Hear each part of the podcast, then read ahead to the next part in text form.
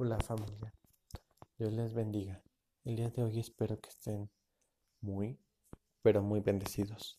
El día de hoy comenzamos una semana excepcional, creyendo y declarando que hay victoria. Y antes que nada quisiéramos que oráramos por cada una de las personas, sí, hombres y mujeres, pero también que oráramos porque en estos días Dios nos revele su amor, su soberanía. Padre, en esta hora nos unimos en cada petición de cada persona que nos esté escuchando. Creemos y declaramos la victoria y que en medio de esa victoria hay gozo, hay paz, hay tranquilidad y hay plenitud. Padre, hoy tú te revelas a cada hombre y mujer y que ellos puedan descansar y creer y declarar la palabra. Que podamos tomar esos momentos, esos instantes, para hacer a un lado todas nuestras necesidades, poniéndolas en confianza contigo y hoy instruir nuestra fe. Poder alimentarnos de esta palabra que tú hoy tienes preparado para nosotros. Hoy estamos dispuestos a escucharte, dispuestos a alabarte, dispuestos a adorarte dispuestos a verte cara a cara. Padre, el día de hoy queremos entender y comprender la anchura y la longitud de tu palabra. Muéstranos tu gloria y que esto que estemos aprendiendo es una herramienta para poder aplicarla a nuestras vidas. Te damos gracias en el nombre de Cristo Jesús. Amén. Y bueno, familia, el día de hoy Seguimos en nuestro devocional. Si bien les recuerdo, nos faltaron cuatro frutos. Aunque el fruto de la fe ya lo vimos, nos pasamos a una prioridad más importante, el fruto del amor, de la amabilidad, de la humildad. Y por si se me pasaba, es el fruto de la fidelidad. Y esos cuatro frutos, aunque todos son de Dios y todos son de la característica de Dios, son los frutos en los cuales podemos ver manifestado a Dios, porque son esos frutos como Dios se muestra con esa soberanía. Todos los frutos muestran a Dios, pero yo he separado estos cuatro frutos para entender más de cerca la soberanía de Dios. Y antes de empezar, para abarcar el tema, porque es muy amplio, la soberanía es la grandeza y la maravillosa excelencia de un rey.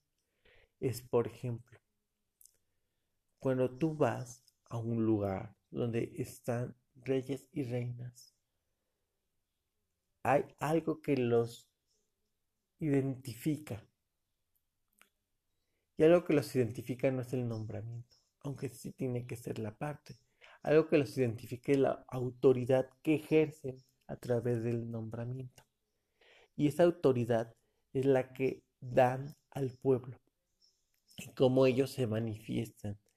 Es un rey soberano, el rey que puede y tiene el poder y la autoridad para ejercer el dominio hacia sus súbditos o hacia su pueblo. Esa soberanía es lo que los distingue. ¿De qué manera? Es que el rey puede ejercer su poder. Como él se manifiesta, como él vive y convive con el pueblo. Y en esta parte me, llama mucho la atención cómo en el libro de Salmos vamos a ver que el pueblo tenía para con Dios esa gratitud. Dice así en el libro de Salmos, versículo 24 del capítulo 68. Dice así, ya se pueden ver las procesiones de mi Dios y rey rumbo al santuario al frente va la gente a cantarle con músicos, rodeado por jóvenes tocando la bandereta. Alaben al Señor en la gran asamblea. Alaben a Dios, hijos de Israel. El pequeño Benjamín está ahí, guiando la multitud. Ahí está la gran familia de Judá. Ahí están los líderes de Zabulón y Neftalí. Dios mío, muéstranos tu poder, muéstranos el poder que usaste a nuestro favor en el pasado. Los reyes traerán regalos a tu templo en Jerusalén. Dios mío, castiga a esas bestias de los juncos, a esa manada de toros entre las naciones como becerros. Tú venciste a los que buscaban la guerra. Ahora haz que vengan a ti a traerte barras de plata. Haz que traigan la riqueza de Egipto. Que los etíopes traigan sus regalos. Reinos de la tierra cantarán a Dios y traerán canciones de alabanza al Señor. Y aquí es algo hermoso porque vemos parte de lo que la soberanía de Dios. Y habla que hay jóvenes, hay personas, hay hombres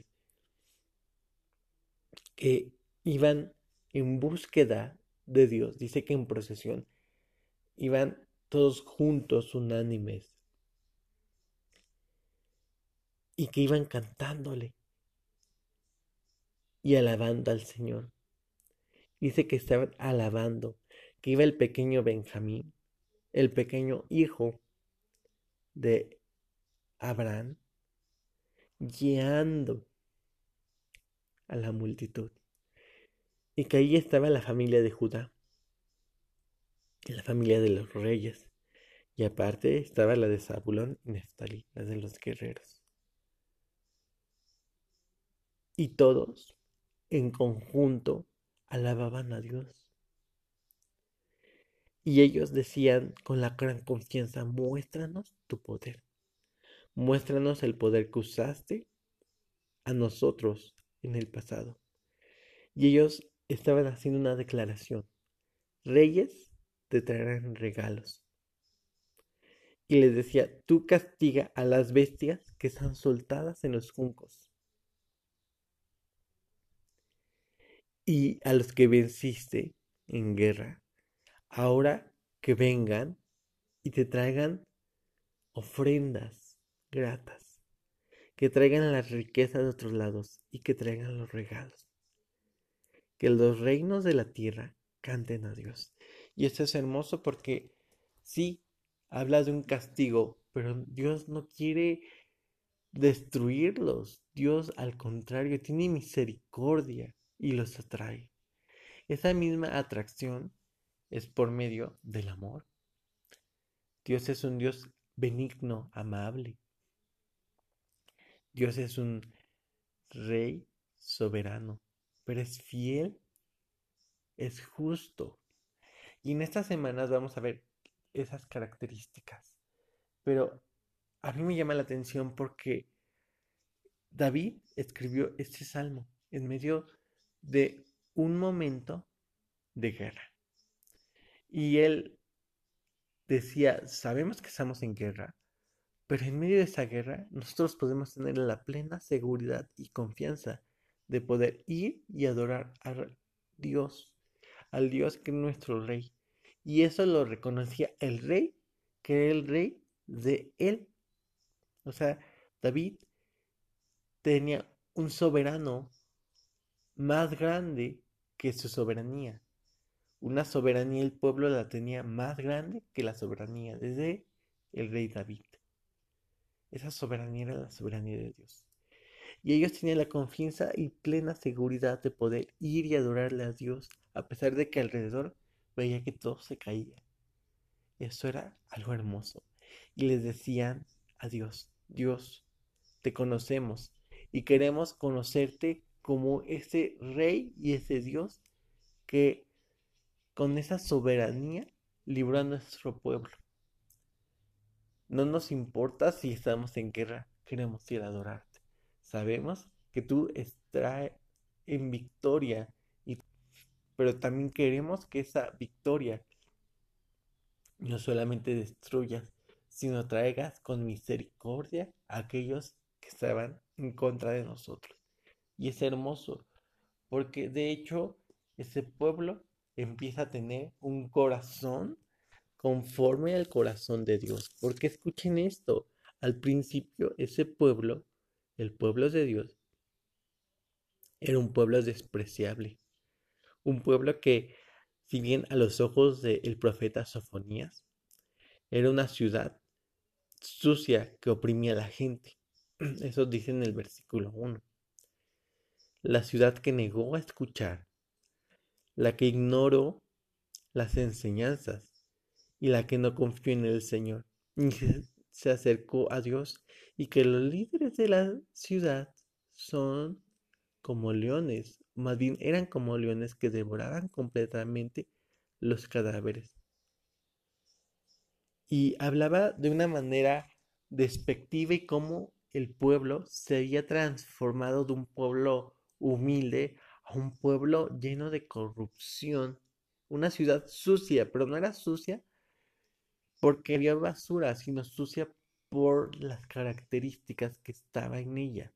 Esas características que en vez de hermosearla por la palabra, la ensuciaban por todas las cosas que hacían malas delante de Dios, todo el pecado, toda la iniquidad que existía.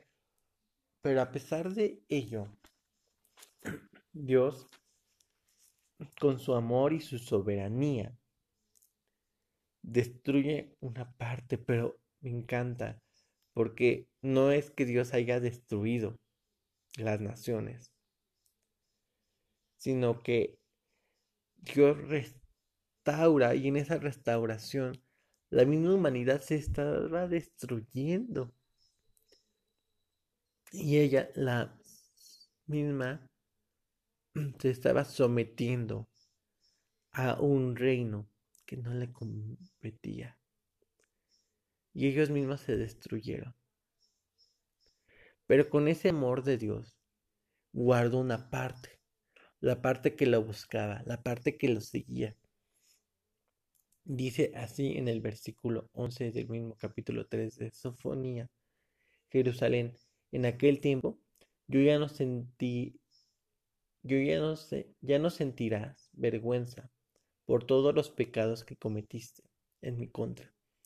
Sacaré de ti los que se creen tan importantes y no quedarán más arrogantes en mi santo monte. Solo quedarán ahí sencillos, humildes, que confían en el nombre del Señor. Los sobrevivientes del pueblo de Israel no harán el mal, ni dirán falsedad, ni mentira ellos serán como ovejas que pastan y se encuentran tranquilos sin miedo de ser atacados. Y hay algo hermoso porque en ese tiempo era tiempo de guerra, como en el tiempo de ahora. Y había amenazas que buscaban destruir los pueblos aledaños. Y esas amenazas también iban hacia el pueblo de Israel. Imagínense, era un pueblo que si de por sí ya había pecado. Y aparte de su destrucción misma que ellos buscaban, los de alrededor, veía que había un pueblo sin protección. Entonces los atacaban. Pero aquí en esta parte también existían hombres y mujeres arrogantes, personas que no tenían identidad de reino. Pero Dios transforma y no solamente saca de voy a destruirlo, sino saca de voy a transformar para que esa, eso mismo identidad ahora sean de ovejas extraviadas empiecen a pastorear con la tranquilidad de que nadie los va a atacar. Y es hermoso porque se muestra en el libro de Reyes y de Crónicas que cuando David toma el trono, sí le hace la guerra y declara paz en el pueblo. Pero la descendencia que es con Salomón, él disfruta la paz. Porque David, su padre, le trajo la victoria y él disfruta la paz. Asimismo, Dios ya nos dio la victoria y ahora a nosotros nos toca disfrutar la paz. No importa si se levanta la enfermedad o se levanta la escasez, es disfrutar la paz. Y por ello es esta parte, la soberanía, porque es ver cómo el rey nos muestra su grandeza en medio de estos tiempos. Y regreso a una parte del versículo que dice así. Dice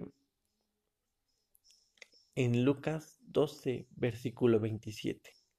Fíjense cómo crecen los lirios. Ellos no trabajan ni hilan para ser vestido.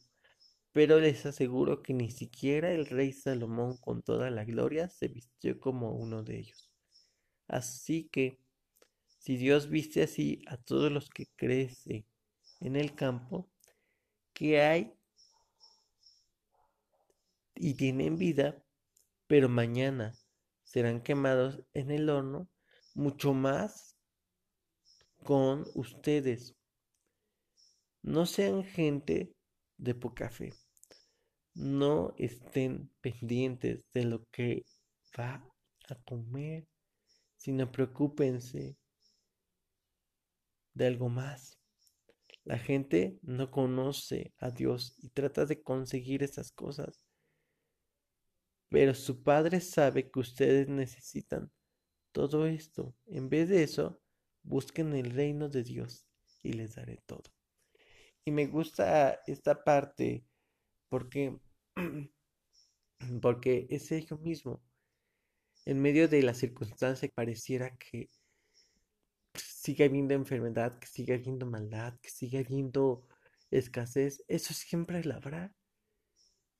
Pero Aquí el problema no es si la habrá o no la habrá, sino de qué manera y de qué forma nosotros enfrentaremos esa escasez, esa enfermedad. Y dice aquí, no se preocupen, y ese no se preocupen es tengan esperanza, como lo habíamos visto, es tengan la plena seguridad y la confianza. Porque yo soy un rey soberano, así lo dice Dios en su palabra. No lo vemos textualmente que diga soberano. Y si hay versículos que hablan sobre la soberanía. Y hoy tome esta parte y nuestros versículos porque quiero que entendamos lo más sencillo. Cómo Él se está mostrando en medio de estos tiempos. Y que Él dice, ustedes no se preocupen. O sea, Dios tiene cuidado hasta de las plantas. En medio de un momento caótico.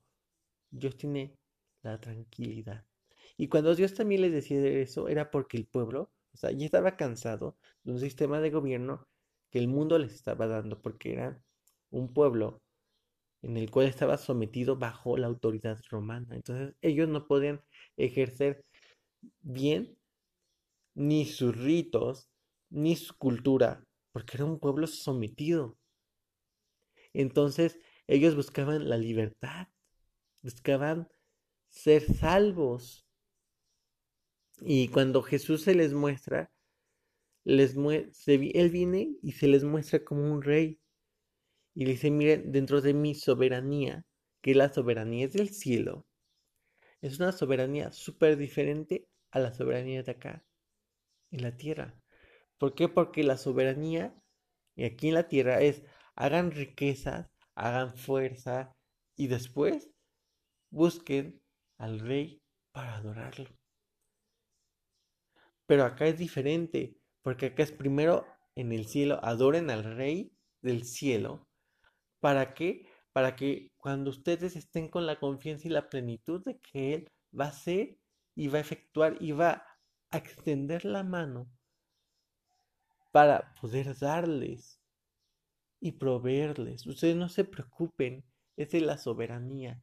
Y esa es una introducción para entrar a la soberanía de Dios. Ahora, dentro de la soberanía de Dios, termino con esto. Es algo impactante y algo hermoso porque podemos encontrar en la palabra que esta es una forma en cómo Dios mismo se muestra. Dice así, si escuchan hoy la voz de Dios, no se pongan como antes cuando se rebelaron contra Él. Y quienes fueron los que escucharon la voz de Dios. Y aún así se rebelaron contra Él. Lo que Moisés sacó de Egipto, con quienes estuvo enojado Dios durante cuarenta años con esos mismos pecadores que murieron y cuyos cuerpos quedaron tendidos en el desierto, a quienes les estaba hablando Dios cuando dijo, nunca entrarán a disfrutar el reposo, a los que se rebelaron, perdón. Entonces, vemos que por su falta de fe, ellos no pudieron entrar a disfrutar el reposo y más adelante dice así, en el versículo número 12, la palabra de Dios vive, es poderosa, es más cortante que cualquier espada de dos filos. Entra tan profundo que divide el alma, el espíritu, las coyunturas, los huesos, y juzga los pensamientos y los sentimientos de nuestro corazón. No hay nada creado en el mundo que se puede esconder de Dios. Todo está desnudo, expuesto a su vista. Es Él a quien tendremos que rendirle cuentas de nuestra vida. Ahora, aquí habla algo importante dentro de esta soberanía. Tenemos que entender, número uno, que la soberanía es amplia y extensa. Es una soberanía que sobrepasa el entendimiento, porque es la soberanía. Sí, Dios todo lo ve, todo lo sabe, pero es una soberanía donde vemos al Padre, donde ese todo lo ve y todo lo sabe. Es para que nosotros tengamos la confianza de que Él no se le pasa nada. No es que todo lo ve y todo lo sabe para juzgar, no. Todo lo ve y todo lo sabe para poder proveer y ser ese rey, porque la función del rey es poder abastecer y tener cuidado del pueblo. Y también en esta misma parte nos muestra la palabra que en esa misma soberanía Él desea y anhela que nosotros podamos ser una nueva generación, una generación, no como la de nuestros antepasados. Termino con esto Padre, te doy gracias por esta parte importante. El día de hoy te pido que tú muestres tu amor, tu paz y tu fidelidad y nos enseñes la soberanía del reino. Te damos gracias en el nombre de Cristo Jesús. Amén. Gracias familia y estamos en contacto.